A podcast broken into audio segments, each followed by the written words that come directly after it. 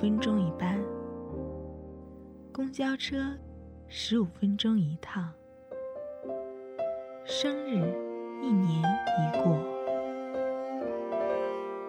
我原以为一辈子只能碰见你一次，却在那个小小的车站，原来你也在这里。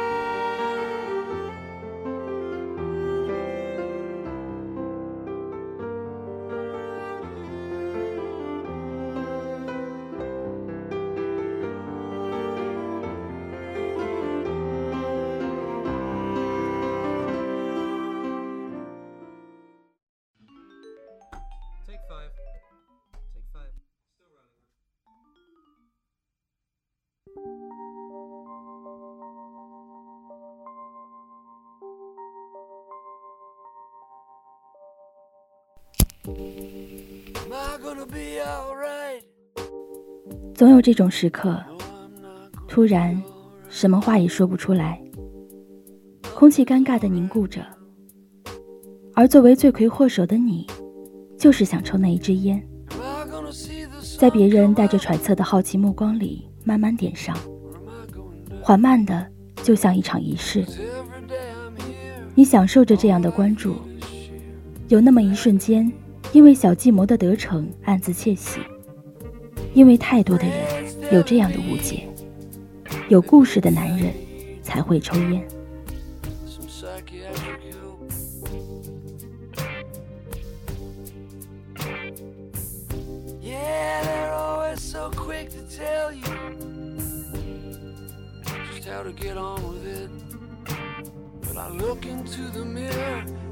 这根烟。是不是看起来很有故事？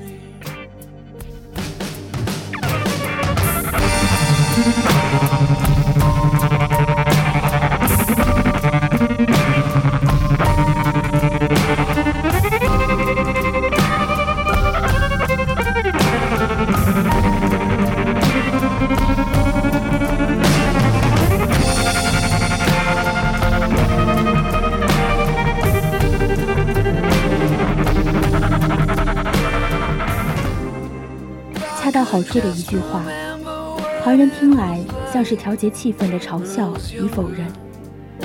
你短短数十秒的言谈举止，在他们看来，写满了“欲盖弥彰”四个字，而这正是你想要的效果。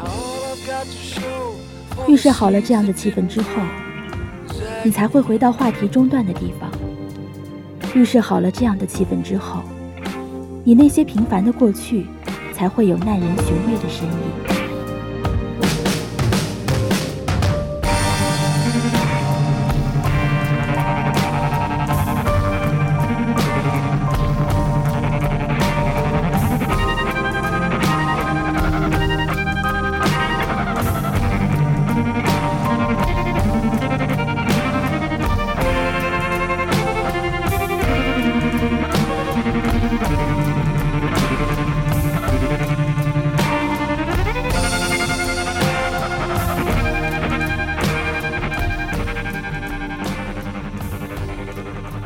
才不会那么担心，自己辜负他人对这次谈话的期待。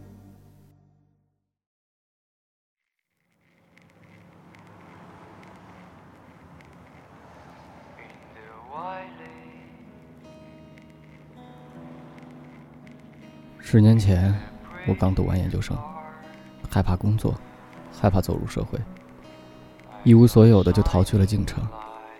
下了火车才给家里打了电话。老爸因为我的自作主张，在电话里发了火。我听得心烦，就挂了电话。直到结婚之前都没再跟家里联系过。为了一个姑娘，她的名字我就不说了。这么多年过去，这个名字的意义，只是个名字罢了。我和她是大学本科时的同学，因为执意读研，我去了上海。他毕业后留在京城发展，听起来很狗血的剧情，但事情就是这样：恋爱、毕业、异地、分手，和之后三年的不甘心。刚安顿好住的地方，我就试着联系他，结果得到的是他要结婚的消息。你把手中滚烫的最后一口吸进肺里，暧昧的火光卷上绿嘴，在你的脚下熄灭。人们抬起面前的水杯，将杯中放凉的白开水连同空气中的浮尘一饮而尽。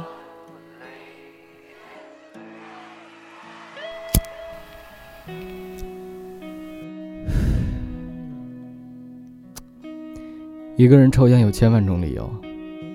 起床唤醒自己，饭后解个油腻，蹲坑排解无聊。打着这些无聊的旗号，随时可以来上一支。我这十多年抽了那么多烟，大概也有那么一两支，是为了想照顾一辈子却没照顾成的他吧。他要结婚，新郎我还认识。确切得知这个消息的时候，我正在面试。不知道是愤怒还是悲哀的力量。回答面试官的时候，我滔滔不绝地说了好多，也不记得当时说了啥，我出门就忘了。然后我通过了面试，IT 行业。当年的 IT 行业可不像现在这样，没有所谓的创业风口吹起一只又一只的猪，我们就踏踏实实做很传统的东西，公司的考勤软件，银行的客户系统，政府的官方网站之类的。到现在还在做着，不愠不火，倒也没压力，也没心思跳出来趟创业的浑水。上了年纪，就觉得激情、奋斗之类的字眼已经和我无关了。之后慢慢也释怀了他的事情，这里面的事情就不说太多了，有点无聊，也十分俗套。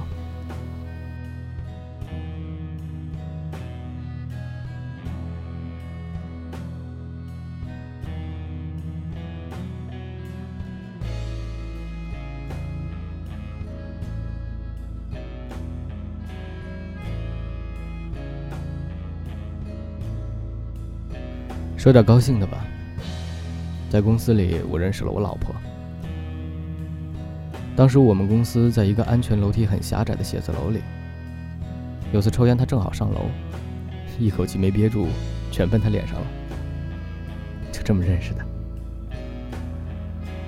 我老婆说过一句话让我特别感动，她说：“一个人生命里有太多人了，你生命里出现过的姑娘我不知道，说不说也在于你。”但如果你决定下半辈子好好照顾我，偶尔为别的姑娘抽一支烟，又有何妨？他说这句话的时候，我们还没在一起，因为自己的情绪还是一团乱麻，我不想开始新的感情。但他的这句话，在很大程度上开解了我。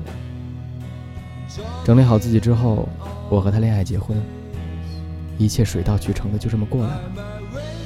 两个人在一起，拽个洋文说，match 是很重要的。我这个人骨子里闹腾，我老婆呢也开朗，俩人在一起基本也没什么矛盾，安安稳稳的过日子。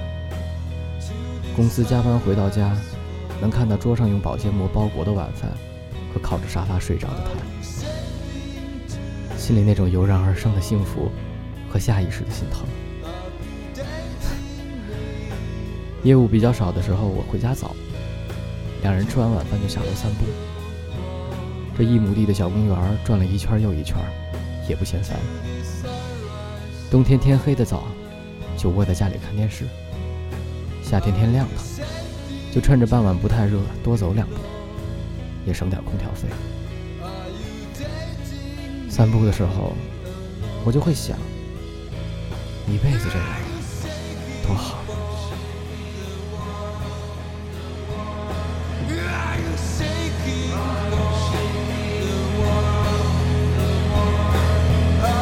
say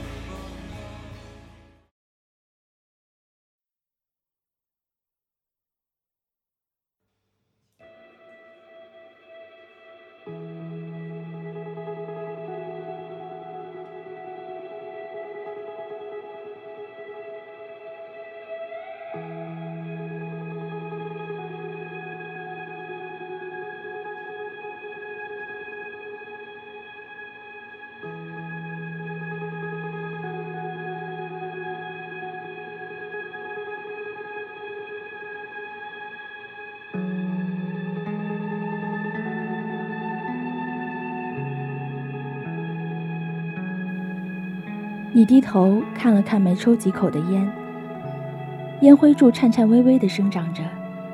你随手一点，烟灰四处奔逃，裹挟着燃烧的烟丝一起掉到了地上。你把失去温度的烟握进手心，又随手把它丢在地上。人们皱着眉头，下意识地咂巴着嘴，仿佛在感受刚刚那杯白开水的回甘。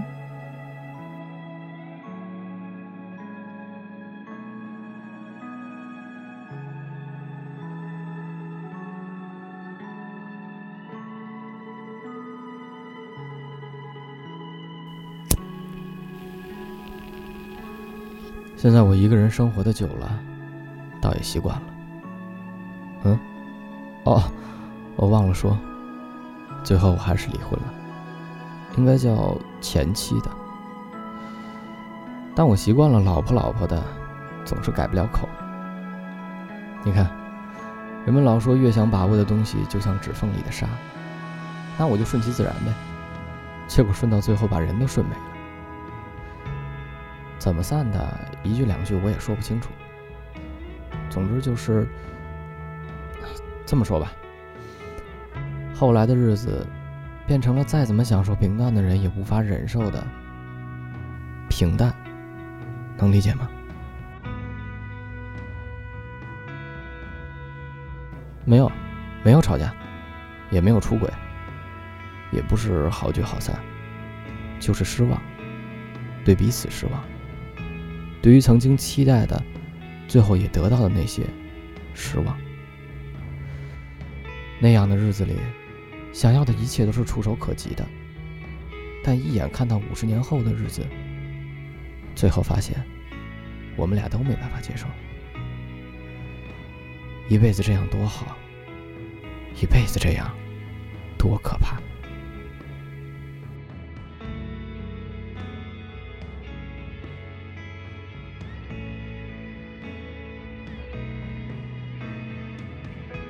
三年前，再次一无所有的我，回了南华，那个我从小长大的地方。没有什么可缅怀的，只是人生的打击有的时候是接二连三、不给喘气的。我去参加一个朋友的葬礼，为什么人活得越久越成熟？因为活得越久，就遇到越多的分别。发生在自己身边的生老病死，带来的不仅仅是一种情绪和仪式。葬礼后，和多年未见的好友一起吃了顿饭。好在他们也是抽烟的。数年平行的人生，早就把我们的生活隔得跟两座山头似的。不就着烟酒，连一个字也说不出来。后来喝的有点多，我去厕所吐了一嗓子。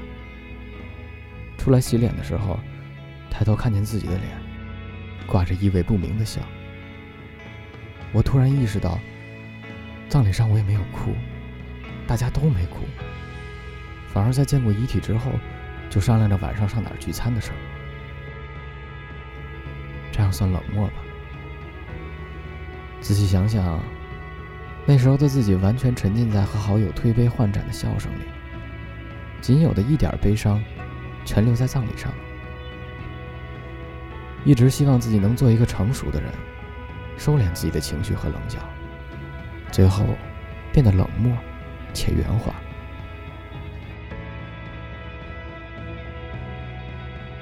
和朋友喝酒的时候，聊的也基本都是年轻的事。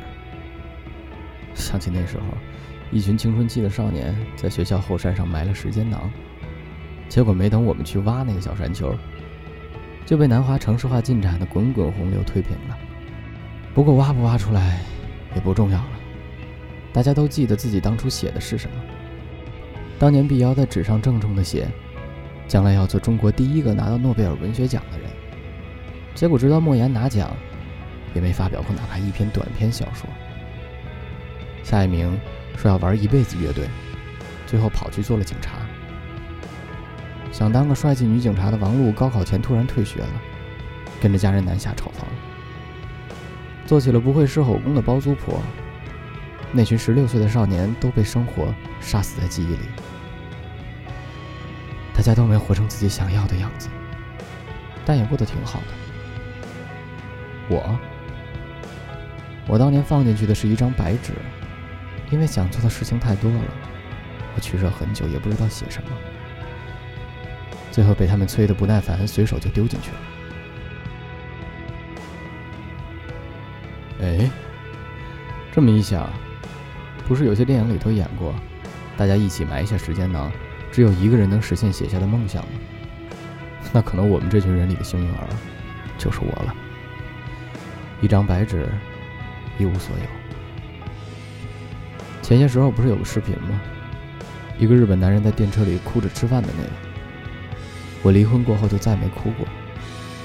其实还挺羡慕那个男人的，至少生命里还有值得他落泪的东西存在。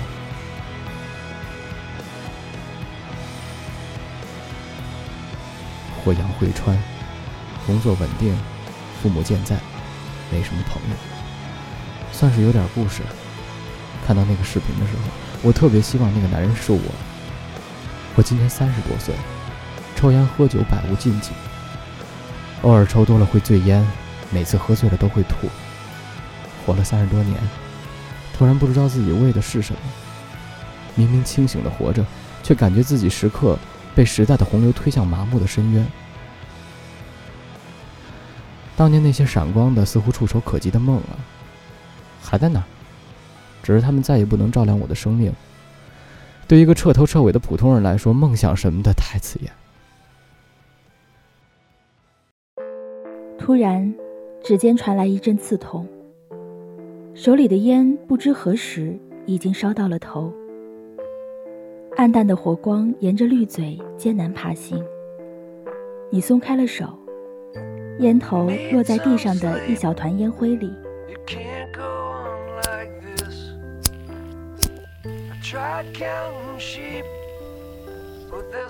以往这种时刻，你会，也只会抽上三支烟。这次，大约人们听得太专注，让你有些得意忘形。你无奈地再次点起一根，吐出第一口浓烈的烟雾，然后郑重地在酒杯里掐灭。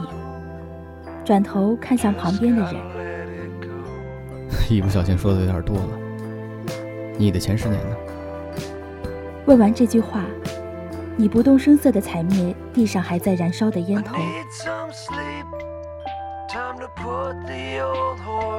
散漫的语气和寡淡的故事，快要冲淡你预设的气氛里虚伪的轻松沉重。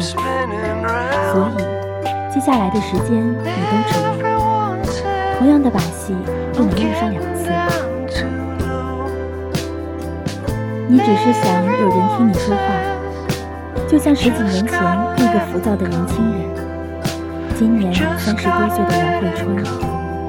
感到孤独却哭不出来的时候，就会画画，就想有人听自己说话。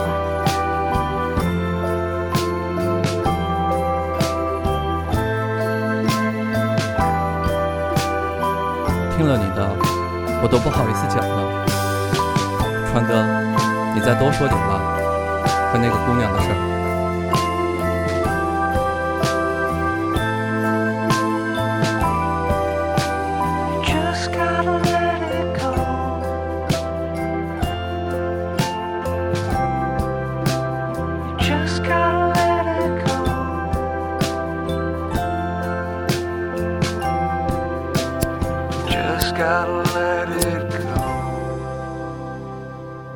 老板，换个杯子。